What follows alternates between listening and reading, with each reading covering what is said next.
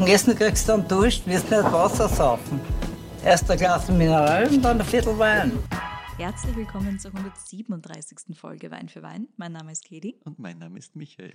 Und wir sind zwei WeinliebhaberInnen. Jede Woche verkosten wir einen Wein und der eine weiß dabei nie, was die andere mitbringt und umgekehrt. Weißt du noch, welchen Wein wir letzte Woche verkostet haben, Michi? Natürlich, es war Schaumwein. Es war Schaumwein. Ein sehr, sehr schöner Schaumwein. Mhm. Wir waren nämlich nicht in der Champagne, aber es hätte fast dort können. Es hätte sich schon, hätte sich schon ausgekennen. Wir waren dafür in Deutschland und ich habe es genau dazwischen so platziert, also sehr, sehr Du hast es souverän. sehr solide gelöst, Genau.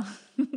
Und zwar waren wir in der Pfalz beim Sekthaus Krack. Genau. Richtig, richtig schön. Die Cuvée Freundeskreis 2019 war das, was wir im Glas Ja, gehabt ganz haben. genau. Das war großteils Chardonnay und Pinot Noir, glaube ich. Richtig. Und so ein bisschen Meunier Ein dazu. bisschen Meunier dabei. super schöner Trinkfluss, richtig geil und halt spannend zu hören, wie das alles entstanden ist, weil Mhm. so richtig am Markt gekommen sind die ersten Sachen erst 2015, also so lange gibt es das. Ganze auch noch gar nicht. Sehr frisch. Und doch gibt es eigentlich schon lange das Thema Schaumwein in der Familie. Also sehr, sehr Richtig. spannend. Genau. Anhorchen, dann wird es hören. Genau. Und jetzt habe ich da keinen Schaumwein Na, mir. wir setzen fort mit einer neuen Folge und einer neuen Farbe, so quasi. Das Motto. Nein, Folge aber eine Farbe. ja, genau. Okay, passt. Heute gibt es ein Motto. Also, boah, das riecht jetzt schon so. Das Motto hier ist jetzt auf jeden Fall rot im Burgunderglas. Schaut also ein bisschen burgundisch aus, so von der Weiten schon. ich schaue mir es aber ganz kurz an. Ja. Nice. Ja. Sehr, sehr schön hier, Gell? der Freund. Die Nase ist gerade so wunderschön. Die Nase Es ist grandios. Das also, ist fantastisch gerade, ja. Da kannst du die eine legen und zwar länger. Ja. Es gibt so Nasen, die ziehen die komplett rein, das ist einer davon. Ah ja. Was du wirklich richtig, richtig viel ausziehen willst. Oder halt einfach einen Schluck nehmen. Das war die einfache ja, Variante. ja. Aber Aber du musst das jetzt ein bisschen dekonstruieren zuerst, bevor du einen Schluck Ja, nehmen auch darfst. nicht, auch ne? nicht. Sehr schöne Layers. Oben drüber, also es ist nicht die Frucht im Vordergrund hier, das sei einmal gesagt. Yes. Nummer eins. Wir haben es drunter. Ja, Frucht ist drunter. voll. Oben drüber für mich wieder diese, diese Cola-Nussartige Mhm, Geschichte. mhm. Ja, verstehe, ja. Also richtig Voll schöne Kräutrigkeit. Würze, schöne Richtig Kräutrigkeit. Ich finde da so dieses, fast eine Pfefferwürze drin, also es kitzelt Mhm. mir ein bisschen. Ja, ja. Habe ich mir auch beim vorher verkosten nochmal gedacht, so eine, so eine leichte Pfefferwürze, Mhm. so ein leichter schwarzer Pfeffer ist da drüber, ja. Aber von der Würzigkeit her fast ein bisschen so dieses Beef Jerky-Thema. ja, ich wollte gerade sagen, es hat schon so eine Fleischigkeit auch Mhm, dazu. Aber in meinem Hirn ist es jetzt sehr eindeutig getrocknetes Beef Jerky. ja, gern. Das passt für mich super gut. Also von den Gewürzen her, von dieser Pfeffrigkeit her. Ja. Und trotzdem halt aber diese Kräutrigkeit dazu, die schon ein bisschen, finde ich, in so eine grüne Kräutrigkeit also reingeht leicht. Mhm. Aber wie du richtig gesagt hast, das hat so viele schöne Schichten in der Nase. Das ist fast ein Jausenbrett. Das ist richtig lustig. ja, gern. Und dann hast du drunter so ein bisschen an Hauchfrucht. Ja, So ganz zart, ein ganz ein kleines bisschen. der aber, finde ich, so in der Mitte, die halt reinzieht. Ne? Das nimmt die schon mit und sagt, komm, leg die das einer da. verspricht mir viel. Genau. So wie das Ding vor, vor mir gestanden ist, war Ja. es fast was Pflaumiges, was, Ja, was Zwetschgiges ja. tatsächlich. Jetzt näher ran bin ich ein bisschen roter als vorher, aber Es wird, ist es wird schon roter, ja. schön. ja. ja.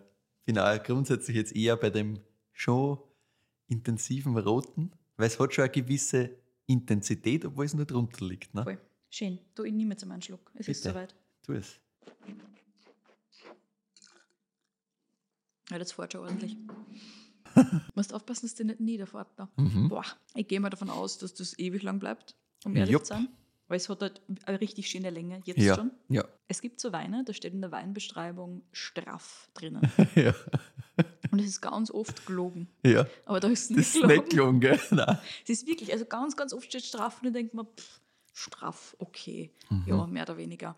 Es gibt wenige Weine, wo das wirklich schön drauf passt. Mhm. Hier, das ist wie so ein gestählter Körper. Mhm. So, das ist super, super, super schlank, aber es hat auch Muskeln. Ja, drunter. ja, ja, ja. Deswegen habe ich so lachen müssen. Ja, ja, ja. Weil es passt wirklich. Gestählter Körper passt insgesamt, finde ich, sehr, sehr Ja, gut auch von dem ganzen. Ja, so, so, eine- so eine Olympiade, der gerade so einen Diskus Mhm. wirft. So. Ja, ja, ja, ja, ich verstehe, was du deswegen meinst. Ja. so. Sehr, ja. sehr schönes Bild, aber es passt sehr, sehr gut dazu. Ich finde auch, also das ist der Körper dieses Weines. Also das ist alles unglaublich geradlinig, zielstrebig fast. Ich weiß Ja. nicht, ob ein Wein zielstrebig sein kann, aber falls ja, dann Müssen wir ihn fragen, aber Ich glaube, Ja. ich glaub, er ist zielstrebig. Vielleicht ist der Winzer zielstrebig, strebig, ich weiß es nicht. Auf jeden Fall schönes Ding. Also ich weiß, Mhm. wieso du den ausgewählt hast. Mhm. So.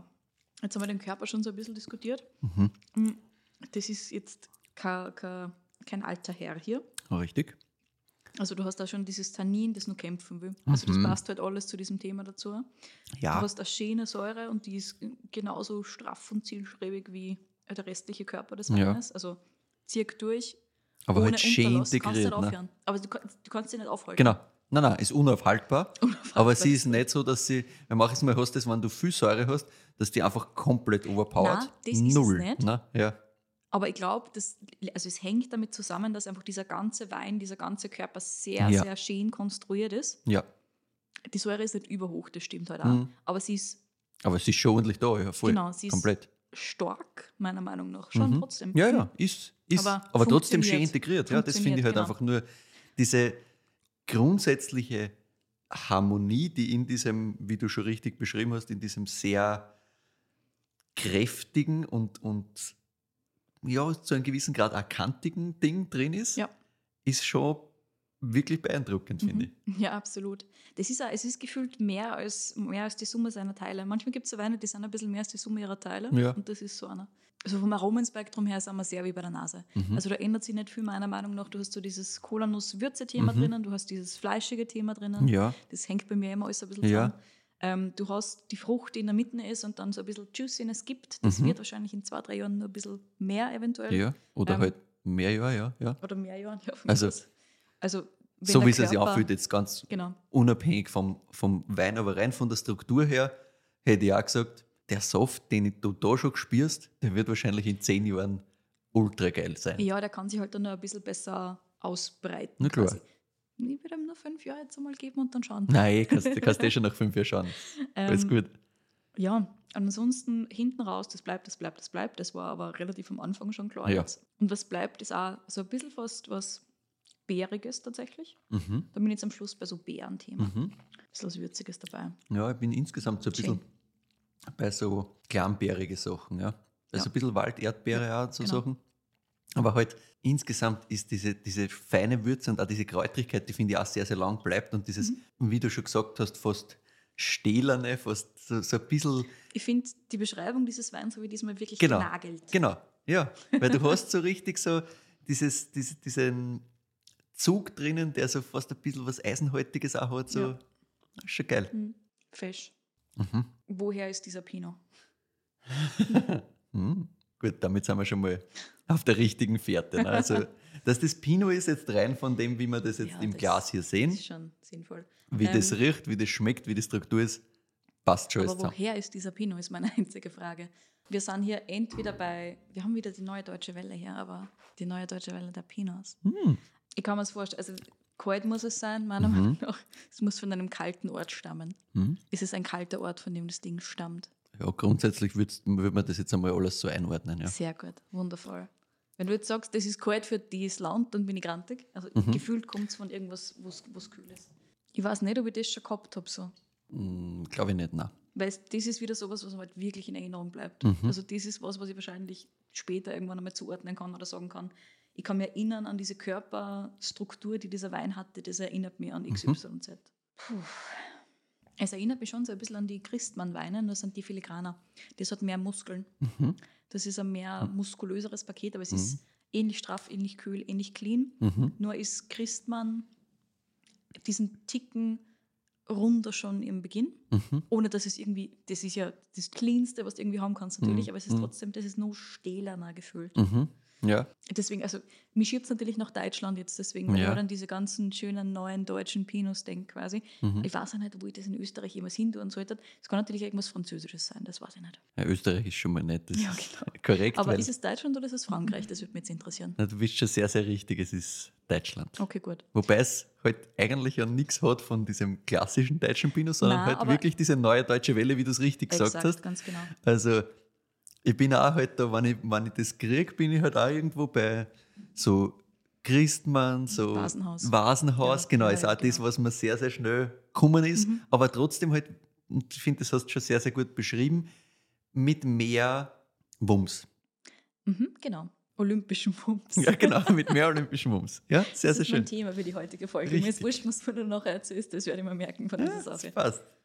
Das Ding bodentechnisch einzuordnen, dadurch immer bei Rot immer ein bisschen schwerer als bei Weiß. Mhm. Ja, doch, es ist, ich habe überlegt, ob sie, also es ist nicht gefühlt dieses ganz klassische hart kalkige, aber es geht sich schon aus. Ich versuche es gerade irgendwie einzuordnen, ob es irgendwas baden kommt oder nicht.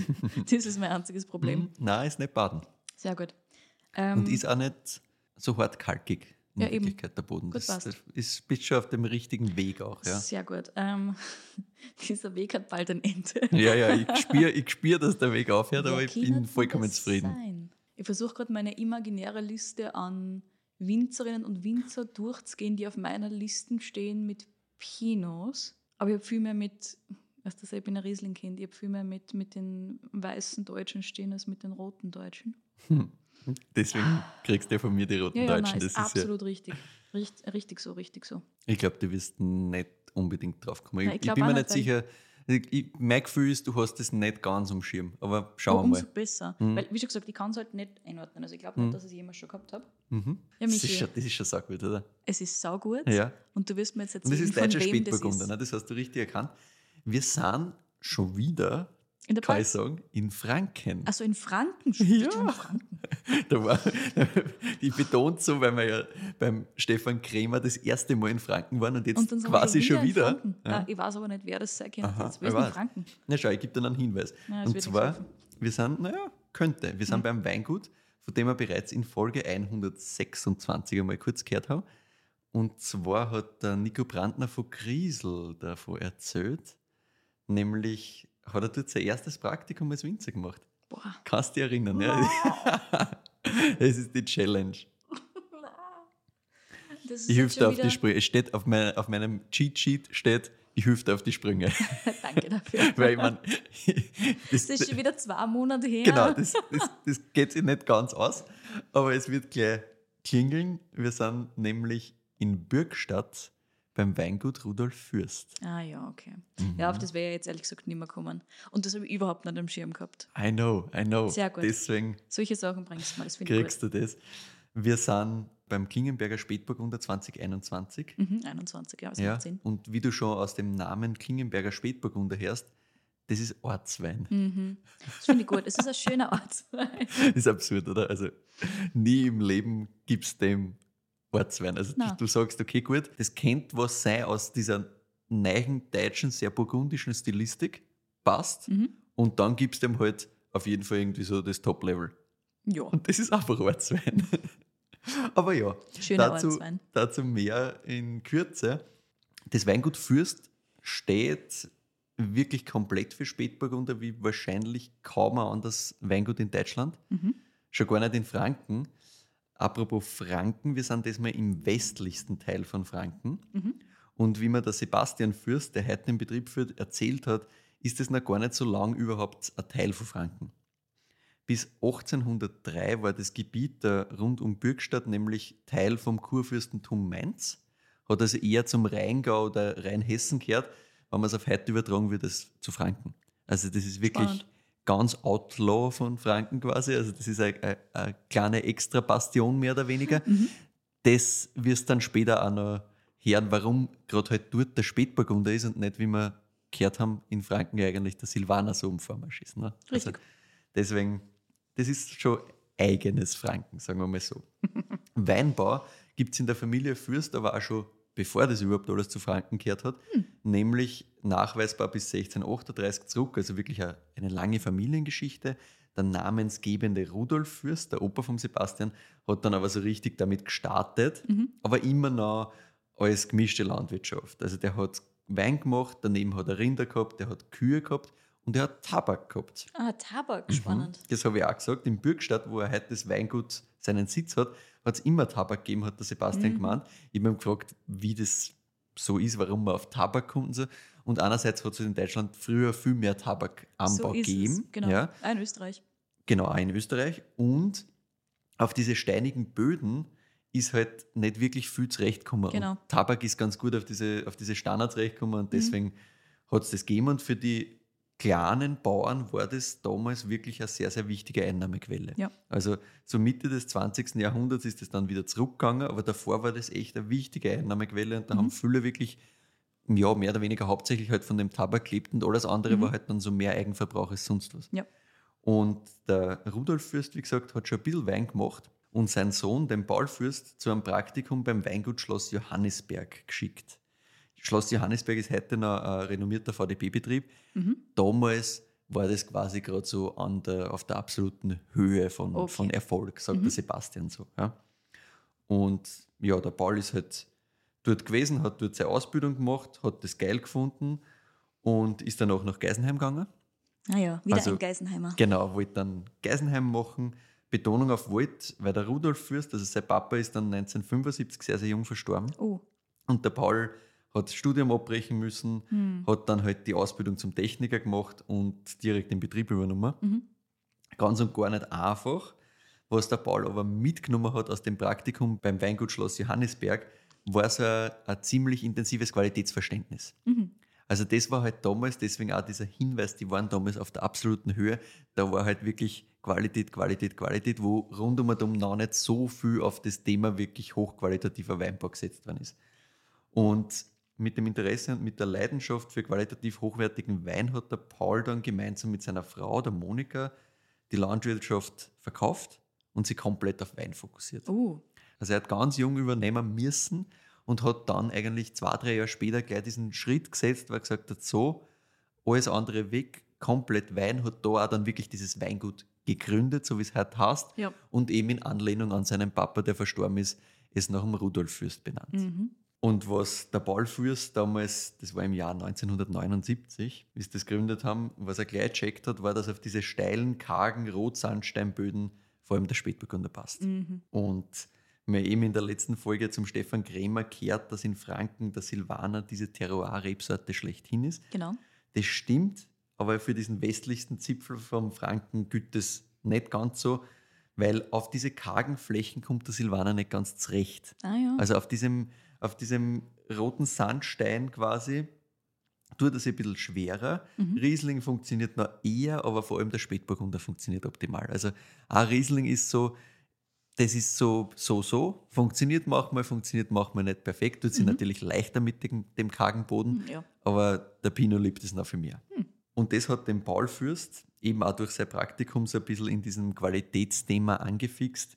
Dazu braucht, dass er halt die besten Spätburgunder-Klone finden wollte und den besten Spätburgunder in Deutschland machen wollte, mehr oder weniger. Ne? Das war so der, der Anspruch und das Ziel. Also der hat schon gescheit Gas gegeben. Und gerade beim Spätburgunder ist halt dieses Thema der Klone ein riesiges, weil da gibt es noch viel mehr Unterschiede als wie jetzt zum Beispiel bei Riesling oder bei anderen Rebsorten, hat mir der Sebastian erzählt.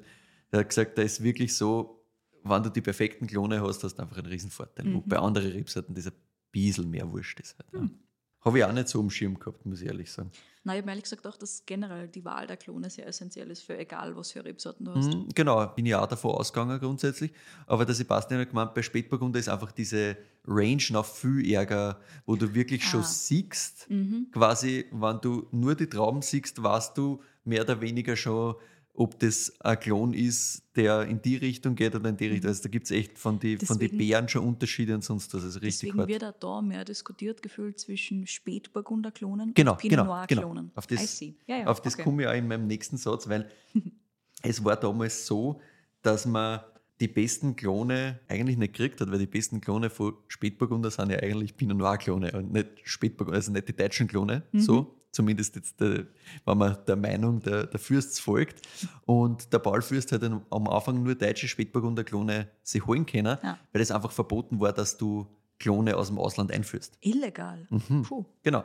Und sobald das aber dann gegangen ist, also das hat dann kurz gedauert und danach war das eh offen, hat er natürlich angefangen, dass er international Klone einkauft, sprich, er hat halt einfach Burgund einkauft ohne Ende, also richtig die, die Pinot-Klone aus dem Ja. Burgund geholt, weil er einfach gesagt hat, da ist die Qualität noch viel mehr. Und du musst dir das so vorstellen, der Paul Fürst ist einfach absolute Freak, was Pinot Noir Spätburgunder angeht. Also komplett. Heute ist es natürlich ein Riesenvorteil, dass sie die burgundischen Klone haben, weil Mhm. auf dem baut das jetzt alles so ein bisschen auf. Ja, sicher. Begonnen hat das Ganze mit eineinhalb Hektar Fläche Uh. von Paul und von der Monika. Aber Also warte, es warte, war, warte, warte. Die haben die gesamte Landwirtschaft verkauft und haben angefangen mit 1,5 Ja, ja. Hektar Fläche Reben. gescheites Risiko. Wow. Ja, ja, und ich meine, du musst sagen, 1,5 Hektar Fläche Steillage. Nochmal. Wow. Ja, genau. Also der Paul hat auch von Anfang an ihm gesagt, na, wann dann die, die steilen Terrassenlagen, das ist genau das. Also die will ich haben, die, da will ich auch wachsen in diesen Lagen. In den 70ern war das, gell? Äh, 79 hat er angefangen, ja. ja, also Anfang 80er. Mhm. Und die wollte halt damals auch keiner haben. Ja, also das wollte eh keiner machen. Die sind komplett ausgelacht worden dafür, mhm. ehrlicherweise. Ja, also schief angeschaut. Der Paul ja, Fürst hat, ja, der Paul Fürst hat da als erster in der Region quasi begonnen auszudünnen. Also er hat den Ertrag noch weiter reduziert. Da ist ein noch blöder angeschaut worden, weil was tut er da? Ne? Ja. Anstatt wie alle anderen auf irgendwelche neuen Technologien zu setzen, mhm. die halt gerade da in die 80er aufgekommen sind, setzt er komplett auf, so wie im Burgund, importiert er quasi dann irgendwelche Holzfasseln und tut da Ertrag ausdünnen. Ne? Also haben sie alle das gesagt, komisch, das ist ein Blödsinn. Hat er Flächen und dann hat er noch Traum weg. Genau. er hat äh, dann angefangen, dass er gemeinsam mit einer Handvoll befreundeter Winzer intensiv in den Austausch geht mit Weingütern in Burgund einerseits. Also das hat er voll forciert und gesucht. Ich wollte gerade fragen, aber mit burgundischen ja, Weingütern. Ja, ja. Mhm. Also da hat Macht er voll Sinn. geschaut, dass er da reinkommt. Gleichzeitig aber auch mit Pinot-Produzenten in Oregon. Also er ist auch nach Amerika gegangen schnell mal und hat da geschaut, was da passiert. Das finde ich spannend, weil Voll. das ist nicht was, was ich automatisch jetzt zuordnen genau, würde. Genau. Mhm. Und das ist aber halt dann für die damalige Zeit für Amerika genau das gewesen, wo es Zeit hast müssen für Pinot. Ja. Und äh, in Graubünden in der Schweiz. Graubünden. Ja, genau. Und da natürlich, gerade in der Schweiz ist ja auch ein großer Fokus auf, äh, auf Pinot. Pinot. Mhm. Und da hat er auch Pinot. viel. Genau. Haben wir noch nie gehabt, gell? Nein. Ah, das hätte mal gefallen. Komisch, ja. Und er wollte halt einfach wissen, wie man aus Spätburgunder oder Pinot Noir einfach das Beste rausholen kann mhm. und wie der auf die unterschiedlichen Bodentypen funktioniert. Schon sehr intensive Research. Da. Ja, ja. Das ist schon Deswegen cool. meine ich Freak. Mhm. Ne? Und das eben in die 80er. Ne? Ja. Also, und man sieht auch schon ein bisschen aus dieser Geschichte aus, der wollte jetzt nicht einfach nur Burgund kopieren, mhm. sondern er wollte schon wirklich verstehen, weil er hätte sonst da sagen können, passt, ich schaue mir das in Burgund an und versuche einfach das, das irgendwie nachzumachen ja, ja, genau. und Ende. Mhm. Nein, nein, der hat schon wirklich geschaut, wo gibt es überall geilen Pinot zu der Zeit mhm. und was kann ich mir wo rausholen. Weil Sehr cool. Dieses Verständnis, wir haben ja da jetzt da andere Böden, das war halt wirklich auch von Anfang an so ein bisschen da. Ja. Und das ist, glaube ich, der große Vorteil auch irgendwo gewesen. So ab 1989 hat es dann erstmals so ein bisschen zum Funktionieren angefangen. Also davor war das viel Arbeit für wenig, was zukommen ist. Ui, zehn Jahre. Also zehn Jahre lang einmal wirklich eine kackelt, mhm. eine kackelt und da ist dann schon langsam einmal gegangen, dass ein bisschen was zurückgekommen ist, dass sie angefangen haben, langsam Flächen zu erweitern ja. und dazu zu kriegen. Das richtig größere Stück ist dann erst äh, 1997 gekommen. Mhm. Da haben sie dann knapp dreieinhalb Hektar in der Astheimer Kartäuse übernehmen können. Das ist aber eineinhalb Stunden von einer entfernt. Uff. Also das ist ein gescheiter Weg. Ja. Das Geile ist aber dort das Muschelkalk. Mm. Ja, das dort, halt. Genau, und dort haben sie vor allem Chardonnay pflanzt. Ah. Chardonnay und Weißburgunder steht dort jetzt. Mm. Und 2004 ist der Name ganz wichtig gewesen. Da haben sie nämlich eben in Klingenberg, wo wir mit dem Weiner sind, mhm. das ist so 20 Minuten von Bürgstadt entfernt, zwei Hektar terrassierte Lagen am Schlossberg übernehmen können. Ah, super. Und der Klingenberger Schlossberg ist einfach historisch eine ganz, ganz große Burgunderlage. Mhm. Das ist eine Süd-Südwest-Lage und ist schon um 1500 als beste Lage für Wein hochgelobt worden. Also da gibt es Gedichte und alles Mögliche von zeitgenössischen äh, Dichter, die da halt quasi über den Klingenberger Schlossberg geschrieben haben, dass das halt so geil ist und dass da der beste Wein herkommt und mhm. so Spaß. Und da hast du bis zu 95% Steigerung. Oh. Alles terrassiert natürlich, sonst kannst du das gar nicht bearbeiten. Ja. Und extrem dicht bepflanzt. Also wir sind da bis zu 13.000 Rebstöcke pro Hektar. Ui, das also ist extrem. Richtig dicht, genau. Und bevor wir uns jetzt anschauen, wie die Geschichte vom Sebastian Fürst, der wie gesagt heute das Weingut leitet und mit dem ich auch geredet habe, mhm. kommen, müssen wir zuerst einmal zum Wein gehen, weil wir ja schon in Klingenberg sind. Richtig. Bietet sie an. Wie gesagt, wir haben im Glas den Klingenberger Spätburgunder 2021 ist es. Mhm. Klingenberger Schlossberg, da haben die Fürsts eben diese drei Parzellen Daneben gibt es dann noch den Zent Grafenberg, der ist direkt bei einem Weingut in Bürgstadt. Mhm. Und den Hunsrück. Der Hunsrück ist nochmal ein bisschen eine steilere Lage, direkt angrenzend an den Zent Grafenberg. Das war früher einmal eine Lage gemeinsam quasi, haben es dann geschafft mit viel bürokratischen Mühen quasi, dass das da rauskriegen, weil das für sie halt einfach nochmal ein andere, ja, ein bisschen ein anderes Thema ist und nochmal es sowieso einzeln ausgebaut wird. Und früher haben sie es halt einfach nur als Markenname quasi gespielt und jetzt können sie es halt wirklich als große Lage vermarkten. Das mhm. sind eben diese drei großen Lagen, die es haben: ja. Zentgrafenberg, der Hunsrück und äh, Klingenberger Schlossberg. Mhm. Und wie gesagt, der Klingenberger Schlossberg hat eben so eine lange Historie, weil eben durch die Südlage die Trauben immer schon reif waren sind. Im Mhm. Bürgstadt selber, das liegt so in einem Seitental, war es vor 50, 60 Jahren bei einer noch so, dass alle drei, vier Jahre mal keine Reife zusammengekriegt haben. Mhm. Das einfach nicht ausgegangen ist. Das war in Klingenberg eigentlich nie der Fall. Also in Klingenberg hast du immer Reife zusammengekriegt, weil das halt von der Lage her einfach prädestiniert dafür ist, dass das funktioniert, weil Süd-Südwest, das geht sich Ja, halt einfach aus. Mhm. Genau. Für einen Ortswein kommen die Partien aus dem Schlossberg, einer das nicht ins GG Schlossberg schaffen. Mhm. Das heißt, das ist einfach quasi Klingenberger Spätburgunder ist die Abstufung unterm GG Klingenberger Schlossberg. Mhm. Und die Parzellen, die es nicht reinschaffen, kommen da rein. Das sind im Normalfall halt ein bisschen die jüngeren Anlagen. Mittlerweile aber auch schon über 20 Jahre Reben. Also auch nicht mehr ganz so jung. Mhm. Wir haben, wie gesagt, roten Buntsandstein und roten Lehm. Insgesamt aber sehr, sehr mager, steiniger, karger Boden. Das klingt War- richtig, wenn ich mir den Wein anschaue. Genau, das passt halt einfach dazu. Ja. Yep. 2021 war, wie der Sebastian gemeint hat, im heutigen Kontext ein kühler Jahrgang, mit Mhm. Betonung auf im heutigen Kontext, weil er hat gesagt, wenn man auf lange Sicht schaut, ist es ein klassischer Jahrgang, weil es gibt halt durch den Klimawandel sowas wie kühle Jahrgänge eigentlich nicht mehr. Ja. Aber wenn man es jetzt vergleicht mit den Jahrgängen davor und danach, Mhm, mhm. war es eigentlich ein kühlerer. Der Ertrag war extrem niedrig, 21. Mhm. Es gibt nur knapp 2500 Flaschen von dem Ding. Uh, Normalerweise geht es bis auf 3500 sowas rauf. Also doch um einiges nochmal weniger. 2022 zum Beispiel waren es dann wieder 3500 Flaschen Okay. zum Vergleich. Durch die Steinmauern und die Südausrichtung sind wir da in einer insgesamt eigentlich heißen Lage, Mhm. aber halt in einem immer noch kühleren Eck für deutschen Pinot. ja. Vergoren wird ganz klassisch im großen Holzbottich. 2021 war der Ganztraubenanteil bei nur 35 Prozent Okay. die Betonung auf nur, weil der Sebastian hat gesagt, das war halt ein Jahr, wo es nicht so heiß war, braucht Mhm. er nicht so viel Ganztraube, um Ja. die Frische zu halten. Funktioniert also, das geht normalerweise bis auf 50 Prozent rauf jetzt bei den Ortsweine insgesamt. Ja. Ja. Insgesamt ist der Ausbau, wie der Sebastian selber sagt, sehr burgundisch geprägt. Also wir haben keine extreme Kaltmazeration, die Trauben werden sehr, sehr vorsichtig eingestampft und dann mit der Korbpresse abpresst, kommen sofort ins kleine Holz. Mhm. 228 Liter, ist eh klar. Durch das direkte ins Holz gehen, sagt der Behälter sich halt sehr, sehr viel Hefe. Mhm. Und das ist auch wichtig, weil er halt dadurch die Komplexität noch mal ein bisschen steigern kann. 15% Neuholzanteil haben wir auch noch bei den Ortsweinen. Mhm. Das ist bewusst auch reduziert worden in den letzten Jahren, weil halt er nicht sich als Holz definieren will, aber so Mhm. ein bisschen Neuholz drinnen haben will. Stört mich da gar nicht. Genau, mir auch nicht. Ich finde auch, das ist super schön drinnen. Das gefällt einer, finde ich auch nicht auf, dass das Mhm. jetzt wirklich neues Holz ist. Gefüllt hätte ich gesagt, ja, das können auch alles gebrauchte Fässer sein. Das Ganze bleibt dann 18 Monate ohne Abstich im Holz Mhm. und wird dann unfiltriert auf die Flaschen gefüllt. Hm. Zack, fertig. Und bevor wir jetzt zum Sebastian Fürst kommen, muss man zuerst einmal das Ding bewerten und ich erzähle dabei, wo es es gibt und wie viel es kostet. Okay, passt. Also geben tut es die Sachen grundsätzlich bei Wagners Weinshop und bei Lobenbergs gibt es auch viel, sowie bei Pinard de Picard. Und kosten es zwischen 40 und 50 Euro. Also es kommt ein bisschen auf Händler an. Die billigsten Sachen, Klingenberger Spätburgunder 21, sind so um die 40, 42 Euro. Und das geht halt dann rauf bis irgendwo 50 Euro. Mhm. Je nach Händler. Lobenbergs hat im Moment die ganzen Spätburgunder schon wieder nimmer, Mhm. weil halt immer sehr, sehr schnell ausverkauft. Ja. Aber im Normalfall ist dort eigentlich das Sortiment am breitesten, da findest du fast alles. Mhm. Wagner hat auch sehr, sehr viel. Die haben auch noch 20er und 21er, also auch ganz spannend zum Vergleichen. Ah ja.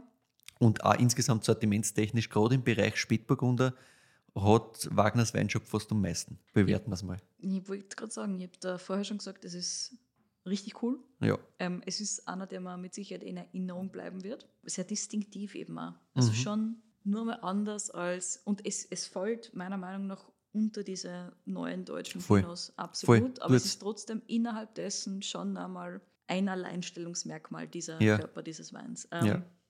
Gefällt mir sehr, sehr gut. Und ich kann mir eben sehr gut vorstellen, alleine schon auf Basis, wie er, wie er baut ist da, dass der durchaus kämpfen muss auf seine äh, verwitterten Ja, Sandsteinböden. ja, das spürt man schon. Ja, Ja. ja, ganz genau. Ähm, nein, ist sehr, sehr cool. Also mir ist das wurscht, ob das jetzt ein Ortwein, ein Ortswein ist oder nicht. Ähm, das ist für mich, ich glaube, ein 9,5. Also das gefällt mir schon extrem Ja. gut.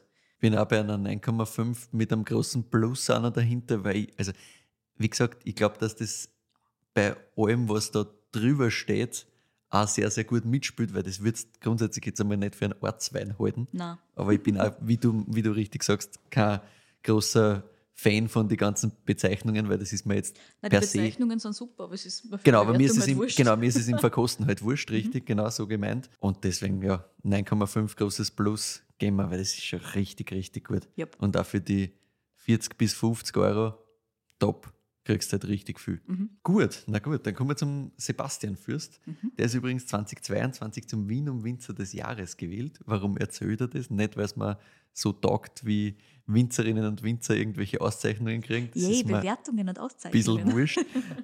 Aber der Papa ist das auch geworden. Der ist im Jahr 2003, also fast 20 Jahre davor, Winzer des Jahres waren in Deutschland. Das ist schon cool, dass das halt so einen Stellenwert hat. Ne? Ja. Beide, ne? sowohl Vater als auch Sohn, wirklich auf dem allerhöchsten Niveau abgefeiert werden, ist schon, schon speziell. Ich weiß nicht, ob es das sonst noch irgendwo gibt. Und vor allem ein Weingut in Franken, ne? also nichts Genau. Klassisches, Genau. ultraklassisches zumindest. Ja. Sehr cool, ja. Ja, ja. Ist schon so, ja, ganz was, was Spezielles irgendwo. Der Sebastian selber wollte eigentlich gar nicht Winzer werden. Der wollte eigentlich Schreiner oder Koch werden. Als Schreiner, also Tischler würde man bei uns sagen, war er sogar schon in der Ausbildung angemeldet. Also der hätte es fast durchgezogen. What? Aber in Deutschland ist ja das ganze Ausbildungssystem so ein bisschen anders. Mhm. Und er wollte zuerst noch dieses Fachabitur quasi machen. Ah ja. Und da hat man irgendwie die Möglichkeit, dass man sich davor auch nochmal Zeit nimmt. Das musst du nicht sofort machen. Mhm. Und in dieser Zeit hat er sich gedacht, er schaut sich noch ein bisschen die Welt an und war dann für drei Monate in Amerika. Hm. Und dann, weil sein Papa in Südafrika mit ein paar Winzerkollegen befreundet war, Mhm. für drei Monate in Südafrika. Richtig, sehr richtig. Und da hat er sich gedacht, ja, geil, er macht das, schaut sich das an und probiert halt da mal dieses Thema irgendwo mitarbeiten in einem Weingut, damit er ein bisschen was verdient. Mhm. Einfach halt ein bisschen was tut. Der Papa wird sich sicher auch freuen drüber. Genau, ich glaube auch, dass der, dass, der, dass der Paul Fürst das sicherlich ein bisschen gepusht hat. Jedenfalls hat es ihm Sebastian taugt und er war drei Monate lang beim Weingut Buitenverwachting in Kapstadt. Das ist ein schönes Wort. Extrem schick. gell? Sag's nochmal. Buitenverwachting. Die Weinbereitung und die Stilistik sagt, das ist jetzt nicht das, was einem heute taugt, aber das Lebensgefühl und das Klima, auch die Tiere haben mich extrem fasziniert. Ja, Südafrika muss schon echt eine coole Ja, Weinszene sagen, haben. schon, sagen Mhm. immer wieder die, die Winzerinnen und Winzer, sind Voll. halt viele, die, die nach Südafrika gingen dann, Mhm. weil es halt einfach, glaube ich, ein ganz geiles Feeling ist. Ja. Der Sebastian hat gesagt, er hat eine mega schöne Zeit gehabt, obwohl er in die drei Monate das Weingut so gut wie nie verlassen hat, weil es so hart eingekackelt haben. also er hat gesagt, das war ultra, wie die da kackelt haben in diese drei Monate halt Vollstoff. Und trotzdem hat es ihm so taugt. Genau. Ja, umso besser. Immer, immer halt mit einem positiven Zugang, Mhm. nie auf, boah, wir müssen jetzt und sie Mhm. beschweren und sudern, sondern halt immer mit, aber es ist geil und dann wird halt gleichzeitig trotzdem gefeiert und das Leben gefeiert Mhm. und halt wieder Vollgas reingekackelt. Mhm, mhm. Und er hat auch gesagt, das Team war halt super, also das hat schon viel ausgemacht. Und auch der Köhlermeister, der hat ihm damals halt komplett integriert, obwohl er halt nur drei Monate da war. Der hätte auch sagen können, ja, Praktikant, machst irgendwas, sondern der hat ihm halt voll unter seine Fittiche genommen, hat ihm auch gepusht so ein bisschen und das hat ihm halt einfach komplett abgeholt. Und da war für ihn so der Punkt, okay, Moment, vielleicht will ich doch Wein machen. Davor war das echt ein nettes Thema. Also Das heißt, da war er so 17, 18, ne? Genau. plus minus. Genau. Und sein Papa hat Mhm. das jetzt auch nicht gepusht, sondern hat der gesagt, ja gut, wenn du jetzt da deine Schreinerlehre und deine Schreinerausbildung machst und das machst, alles gut, passt schon. Aber ja, schau das halt an, du hast die Zeit, dass du noch die Welt anschaust, machst und dann sind sie irgendwie halt auf das gekommen und hat halt einfach passt. Und da ist dann der Schalter wirklich umgelegt gewesen. Wie er zurückgekommen ist, war klar, passt, er muss umsatteln, er Mhm. will Wein machen Mhm. hat dann das landwirtschaftliche Fachabitur zuerst mal gemacht. Dann hat er Zivildienst gemacht und ist dann nach Geisenheim gegangen. Ah ja. Also er hat Geisenheim gemacht, er hat das auch Mhm. durchziehen können im, können. im Vergleich zu seinem Papa Mhm. und hat während seinem Studium vor allem in Frankreich Praktika gemacht, Mhm. unter anderem beim Marc Kreidenweiß im Elsass. Mhm. Dann war er in Burgund, eh klar. Zuerst beim Simon Bis in Savigny-le-Bon und dann bei der Domaine d'Arlot in der Côte Nuit. Mhm. Und da ist er sogar noch eine Weile länger geblieben, weil es so geil war. also er hat einfach noch ein bisschen Zeit drauf gehängt. Und was er vor allem mitgenommen hat, hat er gesagt, wir haben so gefragt, was, was waren die Sachen, die du da wirklich rausgezogen hast. Und er hat gesagt, was er am meisten mitgenommen hat, ist eigentlich das Thema die starke Ganztraubenverarbeitung. Auch jetzt im Vergleich zu Mhm. dem, wie sein Papa das gemacht hat, weil sie spielen heute im Weingut noch viel, viel stärker damit. Mhm. Sein Papa hat auch schon damit gespielt, hat sich natürlich auch schon damit beschäftigt, weil es halt doch einfach etwas Urburgundisches ist, quasi dieser Zugang. Ja. Aber das ist nochmal intensiver geworden.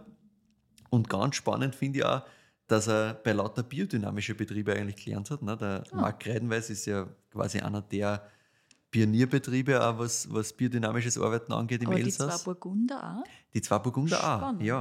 Auch die zwei Burgunder-Betriebe arbeiten biodyn Mhm. und sie sind daheim nicht mal biozertifiziert. Ah, Allerdings ist das ein bisschen ein schwierigeres Thema.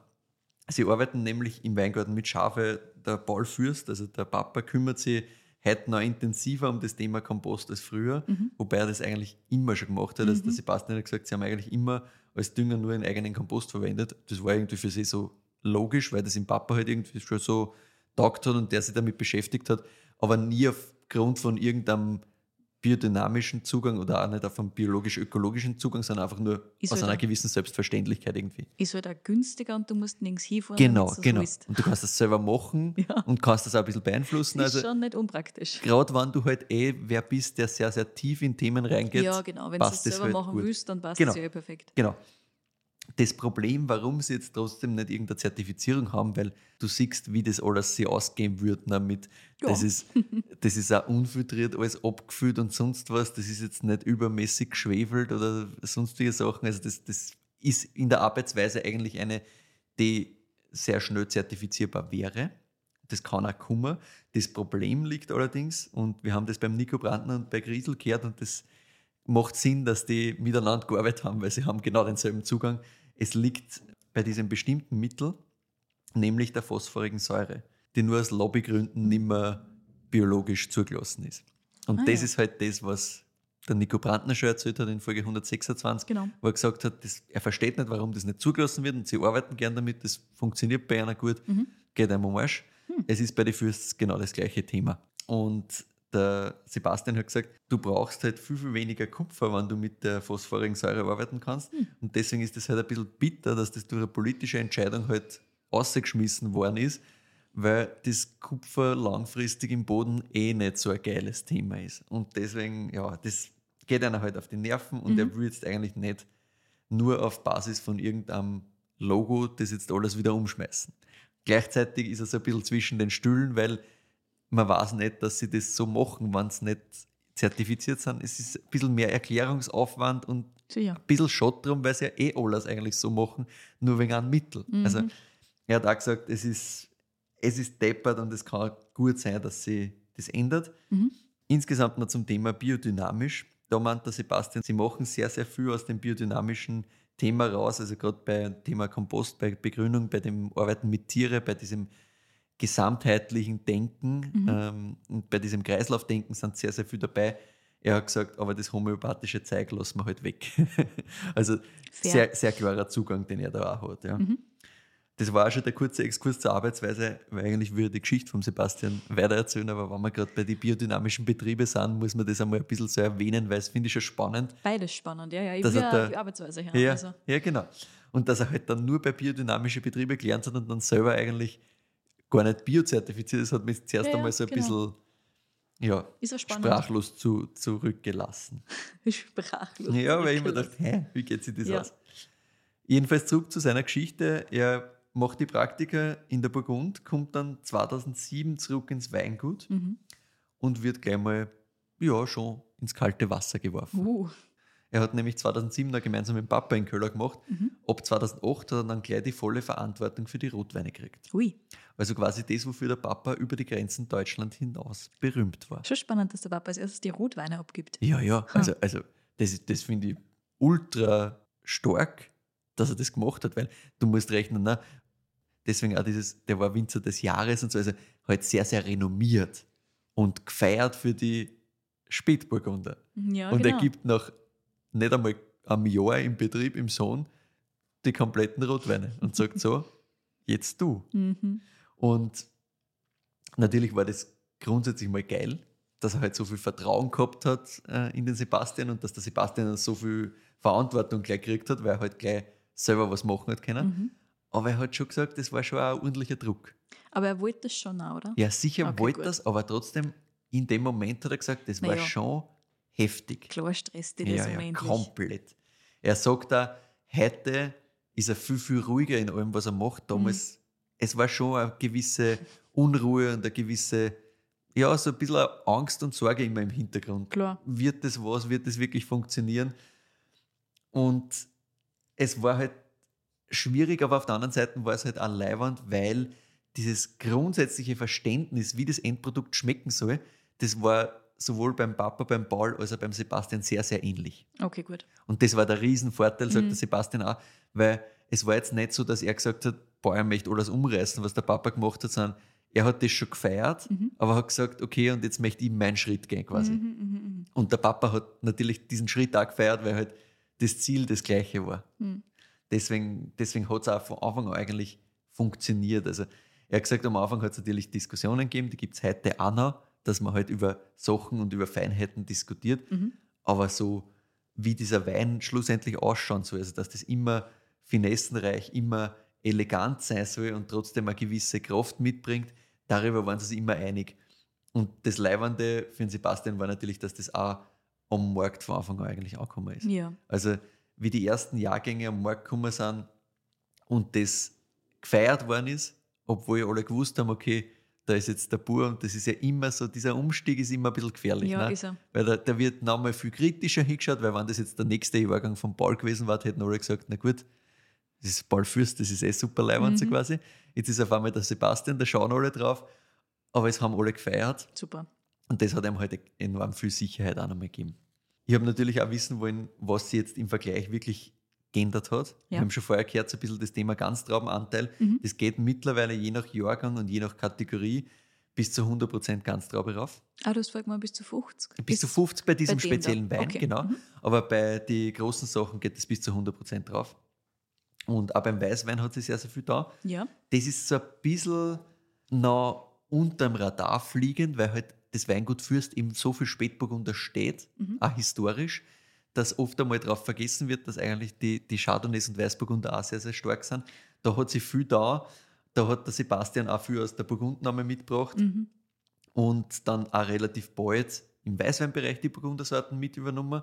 Der Papa hat noch bis 2014 die Rieslinge gemacht. Ah, Aber mittlerweile ist der Papa ja beim VDB noch mehr engagiert und auch insgesamt in der Gegend sind es beide sehr, sehr engagiert. mhm. Die operative Leitung macht aber seitdem eigentlich der Sebastian. Okay. Also das war eigentlich, seit er halt 2008 die Rotweine übernommen Mhm. hat, ist dann bald eben restliche Burgundersorten dazugekommen und operativ als er Papa noch ein bisschen Riesling gemacht und seit 2014 ist wirklich jetzt alles operativ beim, beim Sebastian. Mhm. Genau.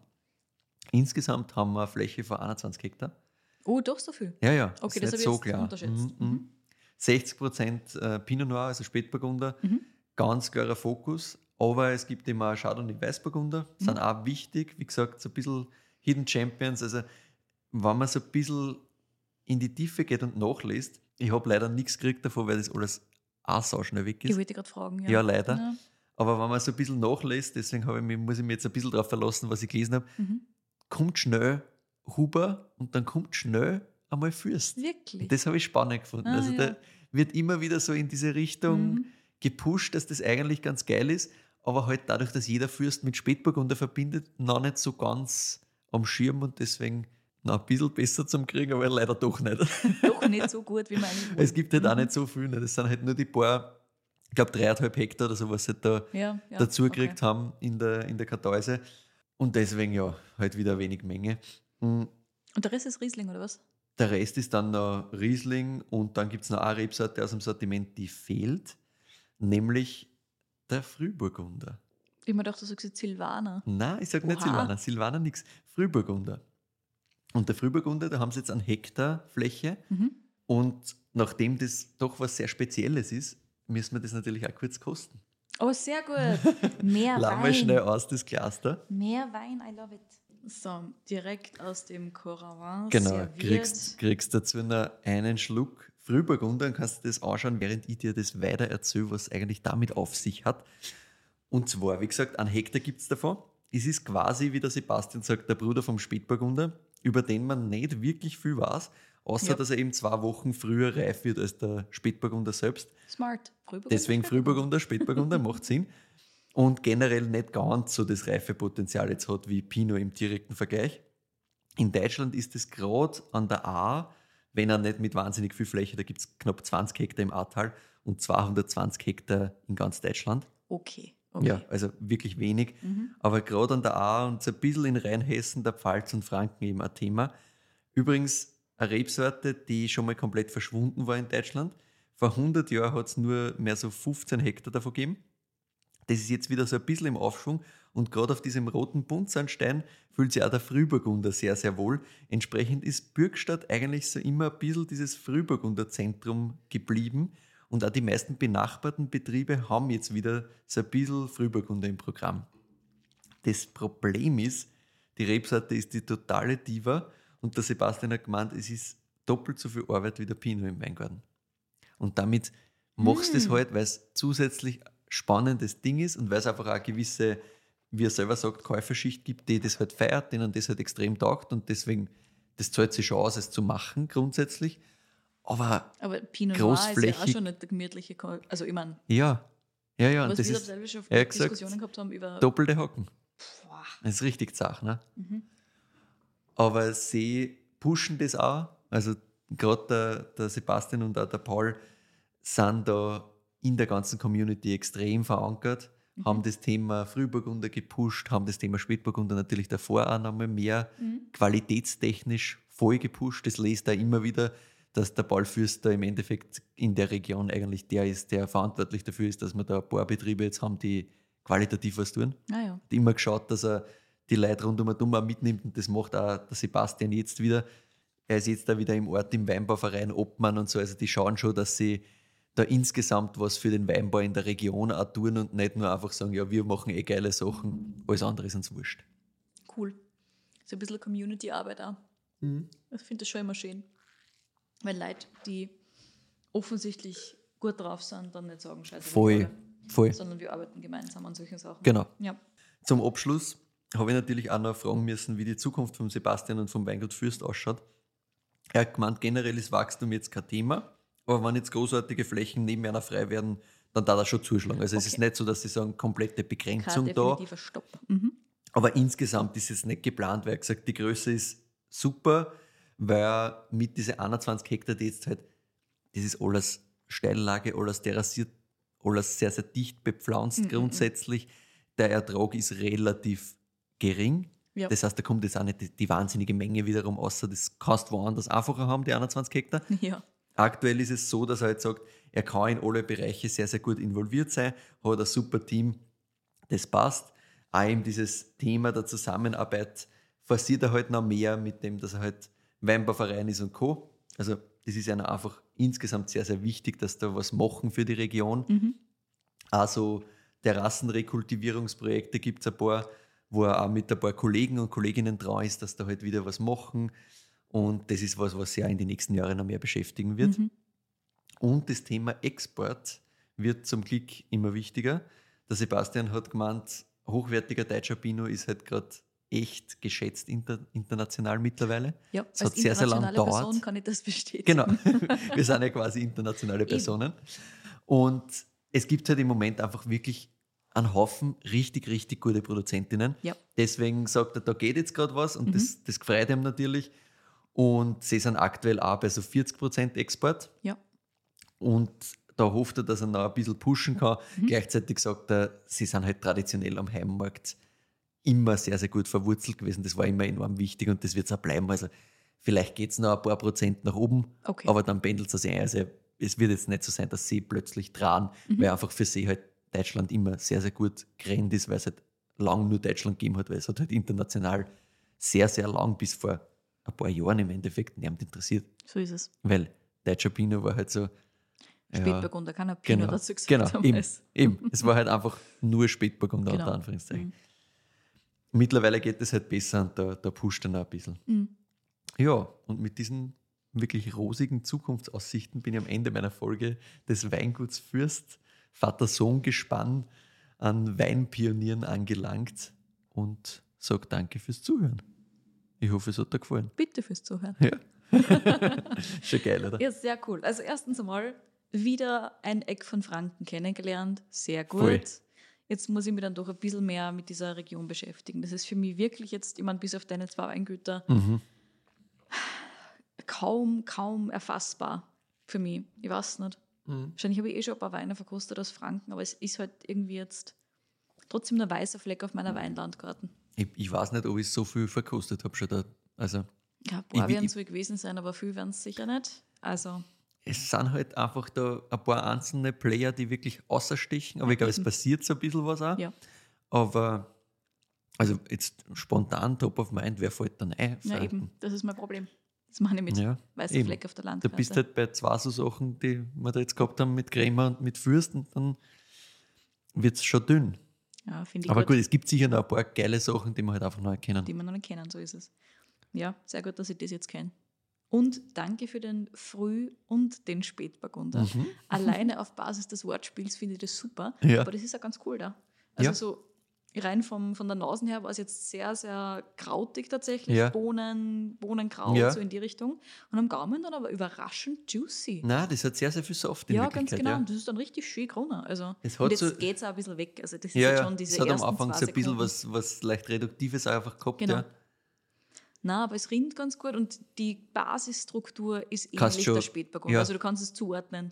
Du kannst es zuordnen und du kannst es auch zu Fürst zuordnen, finde ich, weil es hat Ja, schon ich. wieder Du kannst es Kraft. zuführst zuordnen. Genau. Und es hat wieder dieses, das ist nicht auf der Frucht, sondern das ist grundsätzlich auf diesem Ja. Kräutrigen, auf dieser Würze basierend viel Ich stärker. finde vor allem wirklich diese, diese Struktur. Das hat das natürlich ein bisschen weniger Das intensiv, sowieso, das ja. Korsett ist weniger eng geschnallt, Ja. aber es ist da. Es ist auch 2019 jetzt im Vergleich, ja. das ist trotzdem Ah, ja. schon einmal zwei Jahre älter. Mhm, mhm, mhm. Spielt da auch noch mal ein bisschen rein. Tut ihm aber mit Sicherheit gut. Also das stört mich, Mhm, glaube ich, gar nicht mhm, bei dem mhm. tatsächlich. Sehr gut. Es auch einen super Soft und ich weiß nicht, ob du schon mal Frühburgunder im Glas gehabt hast. Ich- Ich nicht. Ich habe gerade versucht, das zu analysieren. Nein, ist die Und Antwort. ich finde, das ist richtig, richtig geil. Ja. Ich meine, nachdem es dann nur einen Hektar gibt, gibt es das auch nicht so in Massen. Und nachdem halt trotzdem im Vergleich der Pinot gewinnt, muss ich den Pinot vorstellen, das war eh klar. Richtig so. Ich Aber ich wollte gut, dir das nicht vorenthalten. extra an Coravin drauf angesetzt hast. Jetzt verstehe ich, wieso. Davon gibt es wahrscheinlich wirklich nicht viel. Ja, ja. Na, absolut cool. Danke für die Folgen, danke für die Stories und danke für die Weine. Euch, ihr Lieben, vielen Dank fürs Zuhören. Wir freuen uns sehr darüber, dass ihr zuhört, über Feedback von euch, über Weinvorschläge von euch. Schickt uns die bitte nur an entweder kedi.weinfürwein.at oder michael.weinfürwein.at. Ansonsten ist die Überraschung futsch. War das jetzt eine Tipp, eine Empfehlungsfolge? Nein, das war keine Empfehlungsfolge, sondern das ist tatsächlich passiert, weil der Nico Brandner halt bei, bei Fürst gelernt hat und ich mir dann dachte, Ah. hm, Fürst. Ja. Und dann habe ich so zwei, dreimal in irgendwelche deutsche Pinot-Verkostungen gesehen und das immer wieder mitgehypt Mhm. worden und haben mir gedacht, okay, hä, was ist das? Weil das Ja. ist halt doch im Vergleich zu den Sachen, die normal gehypt werden, wie Vasenhaus und Co., Mhm. ein bisschen größer, mit ein bisschen mehr Tradition und mit ein bisschen mehr am, am Hauch von Klassik. Ja. Und wenn du einen Hauch von Klassik und deutschen Spätburgunder kriegst, dann bin ich immer mal ein bisschen skeptisch. Ein bisschen Sagen wir mal so, genau. und das ist aber halt richtig schön. Ne? Also, Ja. puh, Bestätigst du Sauber. gern nur mal. ja, darfst. Und Weintipps übrigens bitte Franken. Ne? gerne Weintipps aus Franken. Schickt uns immer, generell, wir nehmen gerne alles, ihr wisst Bescheid. Yes. Aber wenn es wirklich was aus Franken habt, so sagt es. Würde mich interessieren, ja, was gibt es da sonst Schickt noch was uns. richtig Geiles? Schickt es am besten mir, weil der Michi hat jetzt schon zwei Frankenweine gehabt. Okay. Und wenn es uns keine Weintipps schickt, dann folgt uns trotzdem sehr gerne auf Spotify und auf Apple Podcasts. Wir freuen uns auch sehr über Bewertungen auf diesen Plattformen oder Sternchen oder was euch halt einfällt. Auf Instagram findet ihr uns auch unter Wein für Wein. Dort und auf unserer Website weinfürwein.at bereiten wir euch immer eine Zusammenfassung der Episoden mit Verkostung, Notizen, Fotos und Co. vor. Danke fürs Zuhören und bis nächste Woche.